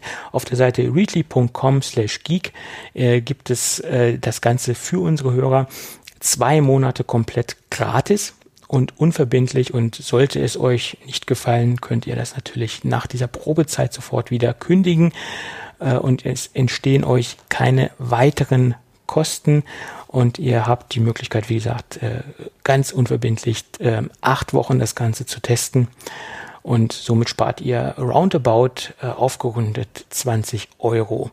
Und in acht Wochen kann man schon viele Zeitungen äh, durcharbeiten. Da hm, geht einiges. Ja, da geht einiges, ja. Und wie gesagt, für 9,99 Euro, denke ich, kann man auch danach zuschlagen. Wir haben vor der Sendung nochmal noch mal drüber gesprochen, äh, im Schnitt, wenn man zwei Zeitschriften hat, die man regelmäßig liest, äh, rechnet sich schon Readly auf, auf jeden Fall. Und das nur für eine Person gesehen. Und wir haben ja die Möglichkeit, fünf Profile anzulegen. Das ist der große Vorteil. Ja, also. erstens mal ist im Prinzip der ganze Haushalt abgedeckt. Ja, oder die Richtig. ganze Familie ist abgedeckt. Ja. Ähm, und du hast es ja auch schon angesprochen, der ganze Backkatalog, auf den du noch Zugriff hast. Ja. Und das ist ja auch schon mal eine Ansage. Gerade wenn man mal guckt, wenn man heute äh, oder wenn man nur ab und zu mal eine Zeitschrift liest, ja, verpasst man dann doch vielleicht was. Oder aber gerade wenn man Zeitschriften hat, du hast ja eben auch schon welche angesprochen, die regelmäßig auch Tests äh, drin haben oder Berichte äh, über äh, Software unter anderem, wo man auch nochmal zurückgucken kann. Ja, oh, in dem Heft hier drei Ausgaben vorher war der, war der Artikel drin und du kannst es dann einfach nachlesen. Ist halt schon äh, eine feine Sache, ja. Ja, und was man auch nicht unterschätzen darf, ist die Suchfunktion. Du gibst halt Schlagwörter ein etc. Genau. und kannst halt über diesen ganzen Katalog suchen. Ähm, speziell, wenn du jetzt auch zu irgendwas einen Testbericht suchst, zu irgendeinem Produkt, ein TFT-Display etc. oder was weiß ich, dann kannst du das alles durchforsten, was ja so in der normalen analogen Zeitungswelt gar nicht möglich ist. Du kannst jetzt ja nicht zum Kiosk gehen und das mal alle Zeitschriften durch, durchforsten, da wird sich der Kioskbetreiber bedanken ähm, gab es mal so eine schöne Anekdote. Wir hatten in Göttingen und haben es noch so, einen, so einen riesengroßen Zeitschriftenladen, der wirklich alles hatte, was so das Herz begehrt. Und da war man so als Schüler, wenn man mal eine Freistunde hatte oder wenn man mal in der Stadt unterwegs war etc., hat man sich dort getroffen und hat dann so in Magazinen geschaut und äh, mal Technikmagazine durchgelesen, die man sich vielleicht so äh, zum damaligen Zeitpunkt noch nicht leisten konnte. Jedenfalls nicht in der Menge. Und da hat, er, hat die Kassiererin immer äh, gesagt, wir sind ja keine Bücherei ja, äh, Standardsatz, aber das hat uns dann auch nicht so interessiert, haben wir trotzdem weitergemacht. Mhm. ja. Okay, gut. Dann würde ich sagen, bedanken wir uns bei Readly für die freundliche Unterstützung Jawohl. und äh, in den Shownotes ist die Landingpage verlinkt. Wie gesagt, da kann man ganz unverbindlich das Ganze mal entspannt acht Wochen testen. Mhm. Gut, dann geht's weiter im Text, würde ich sagen, mit unseren normalen Themen, falls man hier von normal sprechen kann. Ähm, die iPhone 12 Produktion soll sich wohl etwas ähm, verzögern, gab es vom Wall Street Journal einen Bericht. Und äh, das Ganze soll um einen Monat nach hinten geschoben werden, was die Massenproduktion angeht. Ähm, da liegt es wohl daran, dass viele Produkte in der Zuliefererkette ähm, Probleme machen, dass Testläufe nicht äh, abgehandelt werden können und dass man da halt, wie gesagt, Probleme hat. Speziell auch, was mich wunderte, äh, beim 12 Pro Max Gerät. Und da gab es Berichte, dass das Display wohl Probleme macht, in Anführungsstrichen, oder dass es wohl sehr diffizil ist, das Display äh, in der Menge oder in der Qualität äh, rauszuhauen. Jetzt frage ich mich, Umkehrschluss, hat dieses Display vom 12 Pro Max was anderes, was die anderen Geräte nicht haben, was es dort schwieriger macht? Die Größe kann es ja nicht sein. Hm? Hm. Fragezeichen? Fragezeichen? 120 Hertz? Hm, Fragezeichen? Weiß ich nicht, weil es wäre natürlich tragisch, wenn sie jetzt, gehen wir mal davon aus, sie führen die 120 Hertz ein. Wird es das einzige Gerät sein, das Pro Max, was 120 Hertz hat? Werden die Geräte darunter, die kleiner sind, es nicht haben? Wäre traurig? Wäre schlecht? Ja. Das wäre nicht das erste Mal, dass eine Max- oder Plus-Version eines Telefons Funktionen hat, die die anderen oh. nicht haben. Ja obwohl Apple ja in der Vergangenheit davon weggegangen ist, das zu differenzieren oder der, ne? Ja, aber könnte natürlich auch wieder kommen, ja. Ja. Und die Gerüchte gehen auch dahingehend, dass man äh, wohl eine Staffelveröffentlichung haben wird, dass man die kleineren Geräte äh, eher raushauen wird als das Pro Max zum Beispiel, dass man das mehr oder weniger äh, staffeltechnisch raushaut.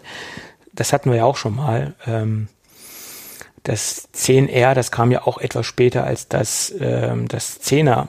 Hm, von daher ähm, ist das jetzt hier nicht ungewöhnlich. Ja. Hm, ja. Und ich hatte kurz vor der Aufnahme noch einen Artikel gelesen ja, und rat mal, wie der hieß. Der hieß, warum man auf diese Gerüchte nichts geben soll.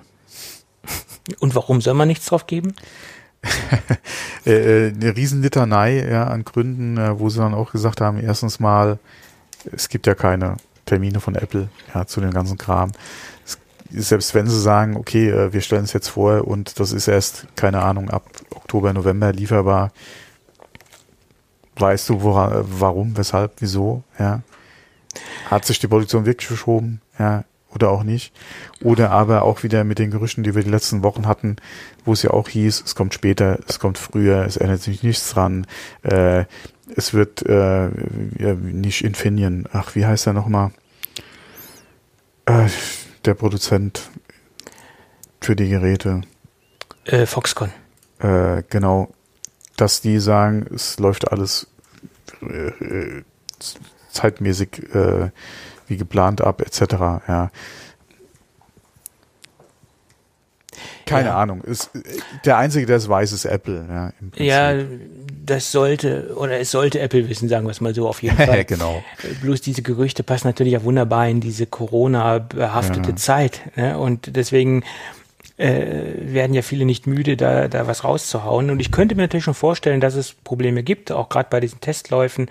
Ja, was heißt unbedingt Probleme, aber auf jeden Fall Verzögerungen. Verzögerungen ja. gibt in irgendeiner Weise. Mhm.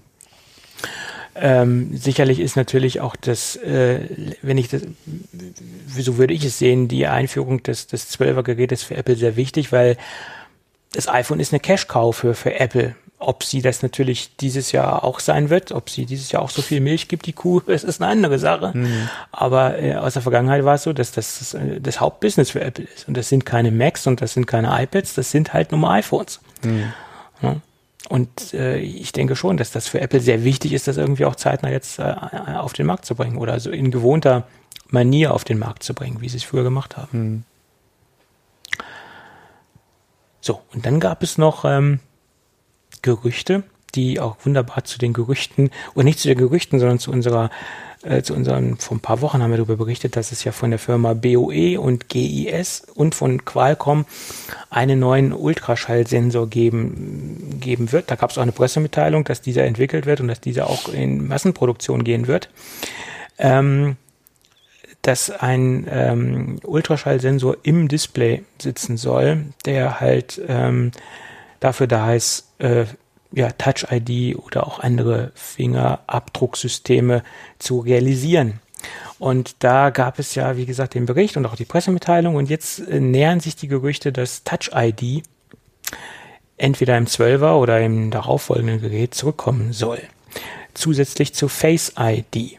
Und ähm, prinzipiell äh, haben wir da auch schon ganz, ganz viele Gerüchte drüber gelesen.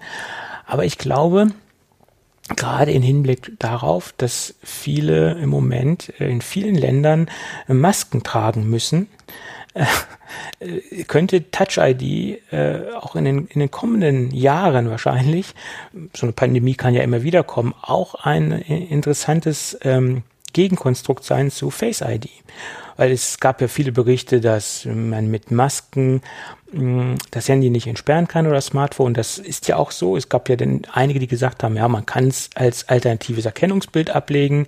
Da muss man die Maske halt nur so halb ins Gesicht reinhalten, dann klappt das schon. Aber das hat sich alles nicht als äh, äh hat sich alles nicht bewahrheitet. Es funktioniert halt nicht im Normalfall, wenn man eine Maske trägt. Äh, nur ganz, ganz selten äh, schaltet Face ID frei. Und deswegen könnte ich mir vorstellen, dass es einer der Gründe natürlich ist, äh, dass man eventuell auch zusätzlich noch auf Touch-ID gehen wird. Ähm, zwar jetzt nicht der Hauptgrund, aber es gibt Leute, die mögen halt Touch-ID lieber als ähm, Face-ID. Und es gibt auch welche, da funktioniert Face ID nicht so sauber und ich könnte mir vorstellen, dass Apple das parallel wieder äh, zu Face ID einführen wird. Hm? Hm, ich sehe es halt, also wir hatten ja schon drüber gesprochen, ich sehe es halt nicht unbedingt jetzt so. Klar kann man es machen. Es gibt andere Hersteller, die haben es ja auch äh, schon gemacht. Im Zusammenhang mit den Masken okay, aber das ist ja ein Feature, was schon länger als Covid ja, äh, klar, jetzt. das ist jetzt ja kein aktuelles Feature, nur deswegen, äh, nein, keine Frage. Aber hm. Also der, der, Sinn erschließt sich mir nicht äh, unbedingt, weil für mich Face ID einfach so gut funktioniert. Klar, jetzt mit der Maske ist es schwierig, aber das ist ja auch kein Normalding. Würde sich ja, natürlich Touch ID nochmal äh, anbieten auch. gerade da würde es ja dann auch nochmal Sinn machen. Aber wir reden ja schon länger über die Gerichte als jetzt, wie gesagt, Covid, ja. Ja, klar. Äh, von daher, hm. wie gesagt, jetzt, klar, würde es natürlich auch wieder Sinn machen. Ja, mhm. ja auf jeden Fall. Ähm, deswegen, so ein iPhone SE 2020, das könnte das Corona-Phone sein, ne? Weil das hat ja noch Touch hm. hm. Ja. Ich finde es jedenfalls ganz äh, interessant, dass sich das jetzt alles wieder ein bisschen nach oben spült. Aber wenn man halt keine neuen Gerüchte hat, dann, dann werden alt, alte wieder modifiziert und ein bisschen was dazu getan und wieder nach oben gespült. Das ist halt leider so. Gut, aber jetzt kein Gerücht, sondern so ein kleiner interessanter Tweet, der da rausgehauen wurde von einem Ex-Apple-Mitarbeiter. Eigentlich auch gar nichts Schlimmes, weil ich finde es ganz interessant, weil er so ein bisschen Einblick gegeben hat in die ähm, Apple Watch äh, Entwicklung und Entstehungsgeschichte. Ich weiß nicht, ob du das mitbekommen hast. Nee. Äh, hast du das verfolgt? Nein. Aber du wirst dich sicherlich an den, den iPod Nano der sechsten Generation erinnern. Dieses kleine viereckige Ding. Äh, leuchtet da was auf? Dieses kleine viereckige Ding? Es gab so ein iPod Nano, der war wirklich klein und viereckig. Und da gab es ja dann auch offiziell. War das der mit dem Querdisplay, also mit dem Gro Nee, das ja. war der, der danach kam. Also wirklich quadratisch. Der sah wirklich sehr, sehr quadratisch aus. Und da gab es ja auch eine Zubehörindustrie, die Armbänder dafür verkauft hat. Ah, ja, ja, ja, ja, ja. ja. Und mhm, das mhm. war halt logischerweise vor Apple Watch Zeiten.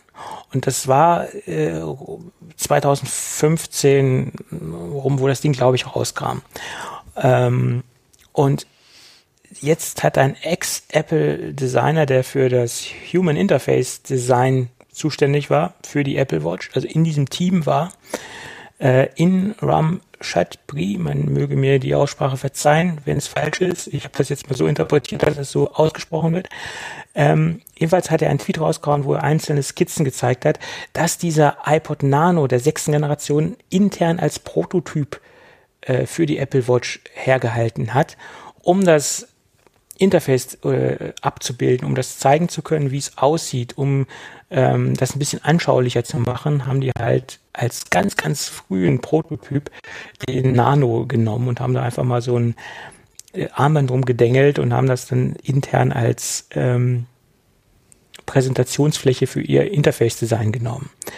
Und da gibt's halt, wie gesagt, einen ganz interessanten Tweet, ähm, den verlinken wir mal in den Show Notes. Da hat er auch so eine handschriftliche ähm, Skizze rausgehauen, wie das damals so aussah. Und da gab's auch ein paar, gibt's auch ein paar Bilder dazu. Ganz interessant gemacht. Der Kollege war von 1995 bis 2017 bei Apple. Und wie gesagt, er hat jetzt so ein paar Behind the Scenes äh, Infos rausgehauen zum fünfjährigen Jubiläum der Apple Watch gibt es ja mittlerweile auch fünf Jahre. Die Zeit vergeht, ne? Hm, ja. Gut, und dann gibt es noch an neue Informationen aus dem Hause Porsche. Und zwar aus der Klassikabteilung. Wie ich das Bild gesehen habe. Oh, oh Mann. Was hast du denn dagegen? Ich finde das klasse. Jeder sollte einen Porsche fahren. Ähm, jedenfalls hat Porsche äh, Zubehör rausgegeben aus der Klassikabteilung. Äh, klassisches Zubehör, was nicht klassisch ist, also sprich ähm, CarPlay-fähige Radios oder Enter Entertainment-Systeme für Oldtimer. Äh, gibt es in DIN 1 und in DIN 2 das Schachtsystem sozusagen. Äh, und man, es beinhaltet, wie gesagt, die, eine CarPlay-Anbindung, äh, ein DAB Plus-System, ein normales FM-Radio und ein Navigationssystem. Und das Ganze halt, wie gesagt, für klassische Modelle aus dem Hause Porsche. Ähm, Finde ich hochinteressant, weil es gibt halt eine Menge Klassikfahrer, nicht nur der, im, im, richtigen Oldtimer-Bereich, sondern auch im Youngtimer-Bereich, weil nicht jeder ältere Porsche ist automatisch ein Oldtimer, sondern das wird ja nochmal so ein bisschen differenziert, Youngtimer etc. Und ähm, der Preis wurde so ein bisschen negativ gehandelt finde ich jetzt gar nicht so schlimm, weil es die DIN 1 Version kostet 1350 Euro und die Zweischacht, also die DIN 2 Version kostet 1520 Euro. Ähm, man muss dazu sagen, es ist ein spitzes, äh, eine spitze Zielgruppe, die das bedient. Und äh, von daher, oder die da ein spitzer Kundenkreis und von daher ist das jetzt nach meiner Meinung gar nicht so teuer. Und wer ein Oldtimer fährt oder wer ein Porsche fährt und seinen Porsche modernisieren will mit moderner Technik, ähm, dem wird wahrscheinlich nicht viel anderes übrig bleiben, als sich so ein System zu kaufen. Und der macht das eventuell gerne oder auch nicht gerne oder lässt es komplett sein. Hm. also würde halt, ich jetzt einen Porsche haben und fahren und werde oft mit unterwegs, dann wäre das wahrscheinlich ein Teil, was ich mir anschaffen würde. Hm? Es ist halt die Frage, inwieweit will ich halt den Ursprungszustand des Wagens erhalten. Inwieweit ist halt der Porsche dann, ja, ja, das ist halt die Frage. Ja gut, das ist ja ein Standardsystem, Standardschachtsystem und wenn ich das wieder rausziehe, dann ist der Ursprungszustand ja wieder da. Das bei diesem System. Ja klar, aber nicht, wenn ich es ja. drin habe. Ist für, das ist halt, wie gesagt, mir wäre es jetzt, äh, ja egal, okay, äh, also ich würde es wahrscheinlich auch so machen. Nur es gibt halt Puristen, die sagen, äh, der Porsche ja. in dem Jahrgang ist halt nur dann nach wie vor ein, ein, richtiger Porsche, wenn er halt im Originalzustand ist. Genau. Und wenn du das halt da einbauen würdest, ist er ja nicht mehr quasi in dem Auslieferungszustand. Damit. Ja, äh, ja. aber du hast natürlich ganz einfach wieder in den Originalzustand versetzen, ohne gravierende ja, Umbaumaßnahmen ja. vorzunehmen. Schiebst das Ding wieder raus, schiebst das alte Radio wieder rein, stöpselst das dran und das war's. Ja. Wobei also, ich mir wahrscheinlich in diesen Schacht was anderes reinmachen würde als jetzt dieses Teil, weil mir ist das Display einfach zu klein. Ja, okay. Und da gibt's im Nachrüstbereich definitiv andere Sachen, gerade auch mit diesen Ausfahr- oder ausklappbaren Displays, da hast du mehr davon an Displaygröße. Das Inwieweit stimmt. das dann natürlich wieder Sinn macht in Bezug auf, ja, es ist halt ein klassischer Porsche, ist die andere Frage. Da ist so ein, so diese, dieses äh, Ding halt auf jeden Fall nochmal eine dezendere Lösung als diese ausfahrbaren Displays. Mhm. Ähm, aber ähm, wie gesagt, mir wäre es eigentlich zu klein.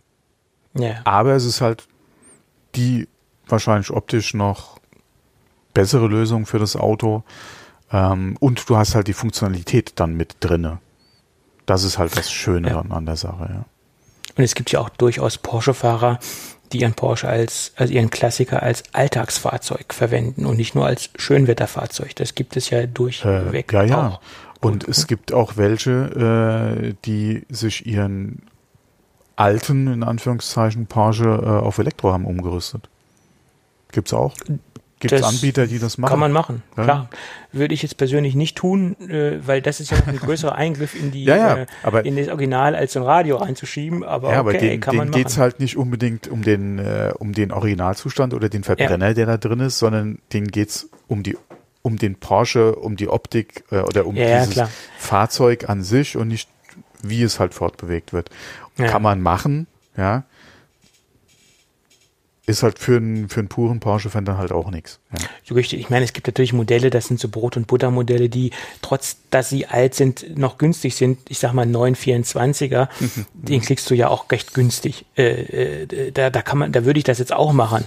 Aber jetzt so einen, so einen richtig wertvollen Porsche, äh, so 956er oder sowas, oder 956er Spider, den jetzt mal auseinander zu drechseln und da einen Elektromotor reinzubauen, das würde ich jetzt nicht unbedingt machen. Aber so 924 24er, das, so, so, das war ja damals das Ding mit dem Audi-Motor drin, das war ja auch so ein Frevelsystem von, von Porsche. Äh, da ist man wahrscheinlich froh, wenn man den Audi-Motor aus dem Porsche bekommt und da, und da jetzt einen Elektromotor reinbaut. Also ganz polemisch ausgedrückt. Aber so einen richtig wertvollen Oldtimer würde ich niemals auseinandernehmen. Äh, also um, um den ver verwechseln, äh, nicht verwechseln, äh, den jetzt hier irgendwie äh, verwässern mit irgendwelchen Fremdbauteilen, auf um Gottes Willen. Hm. Ähm, nein. Wenn man es sich leisten kann und Spaß dran hat. Ja, ja. Spaß dran haben tue ich, aber ich kann es mir nicht leisten. Das ist das Problem. Hm. Also äh, erschließt sich das auch nicht für mich. Gut. Und dann kommt zum Schluss mal wieder ein Gadget. Ein Gadget, was zum zweiten Mal bei uns im, in der Sendung ist, weil ich habe gesagt, da gibt es eine, eine Langzeiterfahrung zu weil ich das Gerät äh, oder die SSD in einen Langzeittest schicken möchte. oder ich habe sie in einen Langzeittest geschickt, nämlich bei mir selbst. Und ähm, da haben mich ganz, ganz viele Hörer darauf angesprochen, wo denn nun der Langzeittest äh, bleibt. Ja, wie der Name schon sagt, es ist ein Langzeittest und ein bisschen Zeit muss vergehen, um da auch nach einer ganz langen Zeit, in Anführungsstrichen, auch ein einen praxisnahen Test äh, oder über einen praxisnahen Test berichten zu können. Und es geht um eine SSD, ein externe SSD aus dem Hause Lassie, die RUCT SSD. Und die habe ich jetzt gut, ja, für drei Monate, glaube ich, im Einsatz oder zweieinhalb, ich weiß es nicht. Also ich habe sie jedenfalls eine, für mich eine relativ lange Zeit im Einsatz und habe sie seitdem als mein Daily Work Drive, wie ich das so schön nenne, im Einsatz. Aus Kostengründen habe ich mir halt ein MacBook ausgesucht, was nicht so eine riesengroße interne SSD hat und ich lagere dann viele Sachen extern aus. Und mit den heutigen Schnittstellen ist es auch möglich, gewisse Dinge äh, performance-technisch auch vernünftig über externe SSDs abbilden zu können. Äh, es hinkt teilweise natürlich immer noch ein bisschen an der internen SSD hinterher, aber es ist durchaus eine Lösung, mit der man leben kann oder mit der man leben kann. Ähm, und ich muss sagen, ich habe jetzt ja schon so einige Terabyte äh, drüber bewegt über die äh, SSD äh, und da ist schon so einiges über den Anschluss gegangen und äh, sie funktioniert wie am ersten Tag. Das sollte mich auch nicht wundern oder es wundert mich auch nicht bei Lassie, weil ich durchweg mit Lassie gute Erfahrungen gemacht habe, was die Langlebigkeit angeht und was auch die Performance angeht. Ähm, und das Wichtige bei dieser SSD war natürlich auch, wie, wie stabil ist das Ding, ähm, wie macht es sich im Alltag. Und ich habe jetzt absichtlich mal nicht so die Samthandschuhe angezogen, sondern ich hab, bin da sehr normal mit umgegangen. Sonst gehe ich mit meinen elektronischen Artikeln immer sehr, sehr vorsichtig um. Aber dadurch, dass das natürlich eine Rugged SSD ist, habe ich sie auch mal äh, einfach so in die Tasche gehauen, äh, ohne jetzt noch ein Zusatztäschchen drum zu machen oder die irgendwie noch besonders zu schützen, sondern ich habe sie so normal benutzt. Äh, ich würde sagen, jetzt nicht extrem benutzt, sondern einfach normal. Und das Schöne ist, die, ähm, die Gummierung, die da außenrum ist, die ähm, hat keinerlei ähm, Beschädigungen äh, oder keinerlei Kratzer angenommen etc. Die sieht wirklich noch sehr, sehr gut aus wie am ersten Tag. Ähm, und auch dieses ähm, es trägt auch dazu bei, dass die Score sehr massiv und sehr klein ist und einen sehr kompakten und stabilen Eindruck macht. Also nicht so einen fragilen Eindruck. Und ähm, das, das ist nach wie vor immer noch so, logischerweise. Und auch die normale äh, Behandlung äh, hat der ganzen Qualität nichts angehabt und angetan. Sieht immer noch sehr toll aus. Und das ist auch das Schöne, es ist keine Gummierung, wo jetzt irgendwie Staub und Fusseln dran hängen bleiben. Es gibt ja durchaus marktbegleitende Produkte, die in diesem Rugged-Bereich unterwegs sind. Ähm, die steckt man dann irgendwie im Rucksack und danach zieht man das Ding aus dem Rucksack wieder raus und dann wird erst bewusst, wie viel Staub man in so einem Rucksack hat oder was alles so im Rucksack drin ist. Und die Lassie, an der Lassie haftet also kaum was dran. Das ist ein großer Vorteil. Die haben eine schöne Gummierung. Ähm, das zeigt natürlich auch die langjährige Erfahrung, die Lassie hat in diesem Bereich und die stetige Weiterentwicklung. Ja, und sehr viel mehr kann ich jetzt auch über diesen Langzeittest nicht sagen. Ich habe da wirklich schon Tonnen an Daten drüber geschoben und wirklich viel transportiert mit an Daten, äh, viel ausgelagert, viel wieder runterkopiert. Ähm, viel umkopiert, auch ähm, ja, das ist alles äh, gut, hat alles gut funktioniert, keine Probleme. Und ich habe jetzt mir überlegt, so eine kleine Rangordnung einzuführen, Rangliste abzugeben. Die möchte ich kurz in zwei Bereiche aufteilen. Einmal äh, in den Rugged-Bereich und einmal in den normalen Bereich. Und ich möchte diese jetzt mal so einordnen, wo ich diese Lassie SSD einordne für mich in meine persönliche Rangliste.